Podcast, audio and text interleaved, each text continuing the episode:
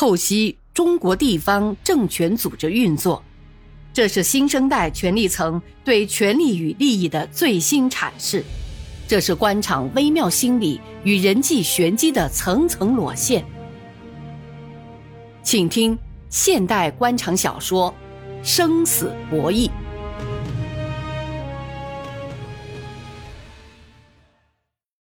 建明嘛，哎呀，难得在办公室里找到你呀，早就想跟你聊聊了。哦哦，是李书记，祝贺你呀！我刚看到你的任职通知了。嘿嘿嘿，别祝贺了，组织上要这么安排我也没办法。实际上，当个常委也一样。工资我不能多拿一分，工作压力倒增加不少。共产党员嘛，只有服从喽。啊，那倒是。其实我也是无所谓，可树大招风啊。这次省委组织部来考察，有些同志还对我提过不少意见。实际上我冤得很。就说我那儿子接新阳大道那个工程嘛，我根本不知道。后来工程上马了，我要他退出，钱市长还批评我。说这是通过招标确定的，还问我懂不懂投标法。我那小姨子进交警队的事，是我老婆背着我去找领导的。上了班我才知道。你看，我后来说要退回，周崇奎说不好办，上了班就算了。还有的事就更没边了，说我任人唯亲，我能认什么人？干部都是市委常委讨论决定的。还有的人在我的生活作风上找茬，简直是无中生有，笑话。好在省委明察秋毫，帮我澄清了是非。嘿，建明呐，我倒是想哪天去你那里看看，咱们找个机会聊聊。好，欢迎刘书记来县里指导工作。周建明已经没什么话可说了，刘茂盛给他来电话的意思太毒了。简直是有人在考察组谈话时放了录音机一样，把周建明的和考察组谈话的内容一句不落的告诉了他本人。对柳王明来说，刘茂盛不过小巫见大巫，已经不是一支干部告诉周建明。柳王明前不久在市政府常务会上，让出席会的人都给他写一份工作建议，是为了查对一份告状信的笔记。市里一些干部向省委、向中央反映柳王明的经济生活作风、政治品质等问题。据说他已经动用了公安的侦查手段调查信是谁写的。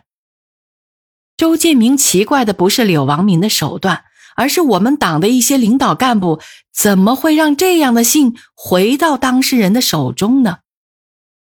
十六大提出要建设社会主义政治文明，连党内的民主都无法保证。连一封反映党员干部问题的信都只敢匿名，终于让匿名信回到了当事人的手中。这样的现实同政治文明的目标是何等遥远呐！出于这样一些考虑，周建明在这位彭部长面前不能不有所顾忌，但又不能昧着良心说假话。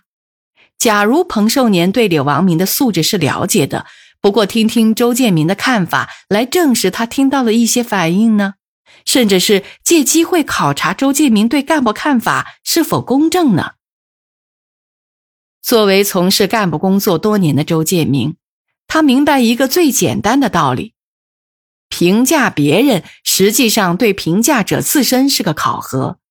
你的认识水平、价值观、公正程度、思维方式、道德水准，都会在你对别人的评价中自然的流露。所以，向能够主宰自己政治生命的领导汇报工作是有政治风险的。因此，周建民用极其客观的两分法评价了柳王明在新阳的工作表现。他认为，柳王明工作事业心是强的。主观上也是努力想把工作做好的。从这两年的政府工作看，有一定的政绩，还有一定的组织领导能力，处事果断，敢于拍板，作风也还比较深入，常常到生产一线调查研究。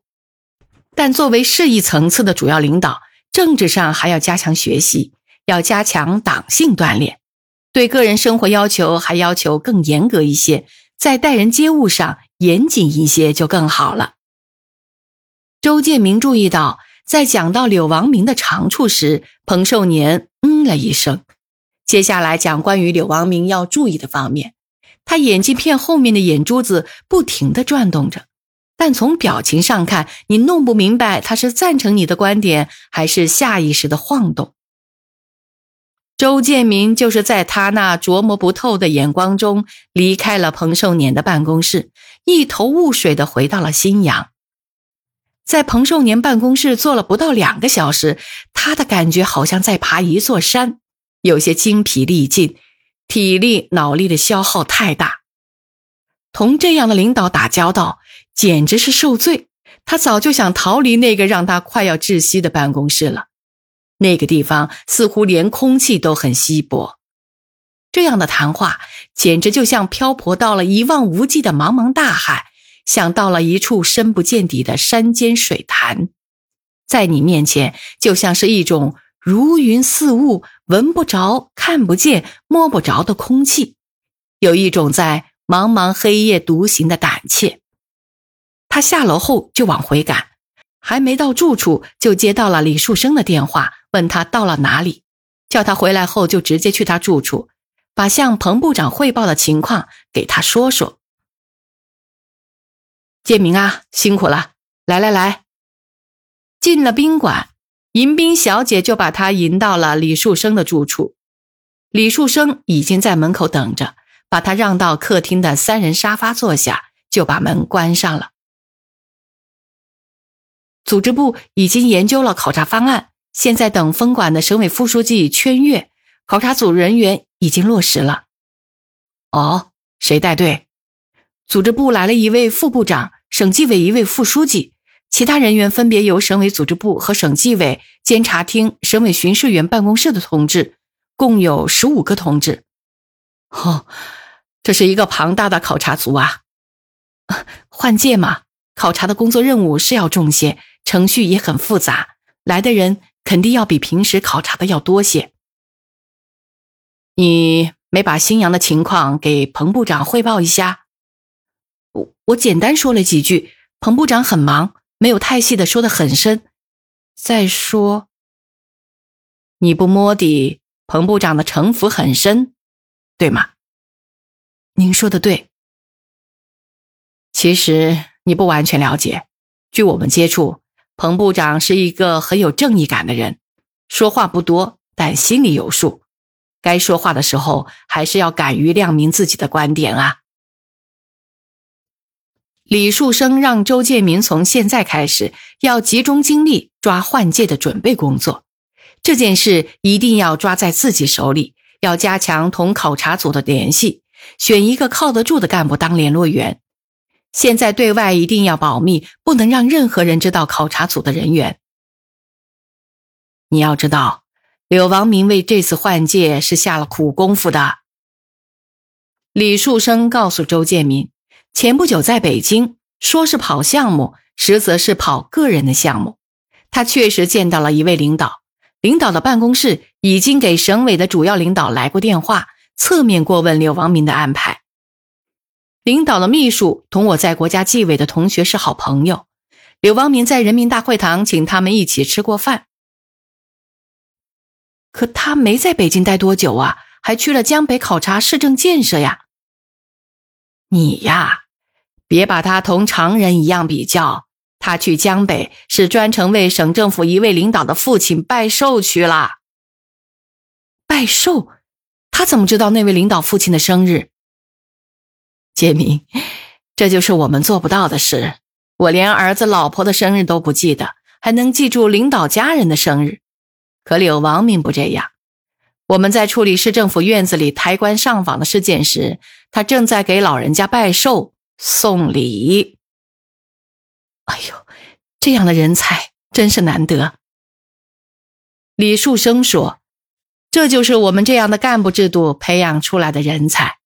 官员选官，想当官的就找官员，因为上级官员对选拔下级官员有垄断权和自由裁量权。”要在关阶上不停的往前爬，就只有挖空心思的往上跑。由于官职也是稀缺资源，完全是卖方市场，又具有垄断性，上级官员在柜台内交易都供不应求，自然就不可能有剩余的职位送给天天埋头苦干、见不着面的傻帽了，而只会给那些乐此不疲、求官若渴的人了。不是有这样的说法吗？叫重用了吹牛拍马的，信任了指鹿为马的，苦煞了当牛做马的。柳王明当新阳市委书记的心愿强烈到了痴迷的程度，他会不惜一切代价来争取的。这一点，我们在这次换届中要有思想准备。所以，组织部这一关你一定要把好。上面的事我们管不了。在新阳，干部任免权在我们手里。无论如何，我们要有清醒的头脑，绝不能让那些无能为力干事却有本事跑官的人得到好处。官员任用上的公平与否，是社会公平的源头。用不公平的方法选出来的官员，必然是一些没有是非公正的恶棍。而靠一批恶棍来把握社会的公平，只能是幻想。要在我们可能的职权范围内建立起一个选拔人才、淘汰恶棍的机制，这方面我们有过失误，我们就对不起老百姓呐，对不起新阳市那些脚踏实地、忘我工作的干部。更严重的是，会在干部中发出错误的暗示和导向，这将是带来灾难性的后果啊！所以这次换届要在社会上换来一批。积极向上、鼓励干事业的风气。李书记，我作为组织部长，会尽力尽责做好工作的，这一点请您放心。可您也看得出来，政府那边近两个月来的活动证明，我们要守住干部工作这道公正的防线，面对困难是相当的大呀。我们只要坚持一条，凡是我们市委能决定的事，一定按原则、按规定办。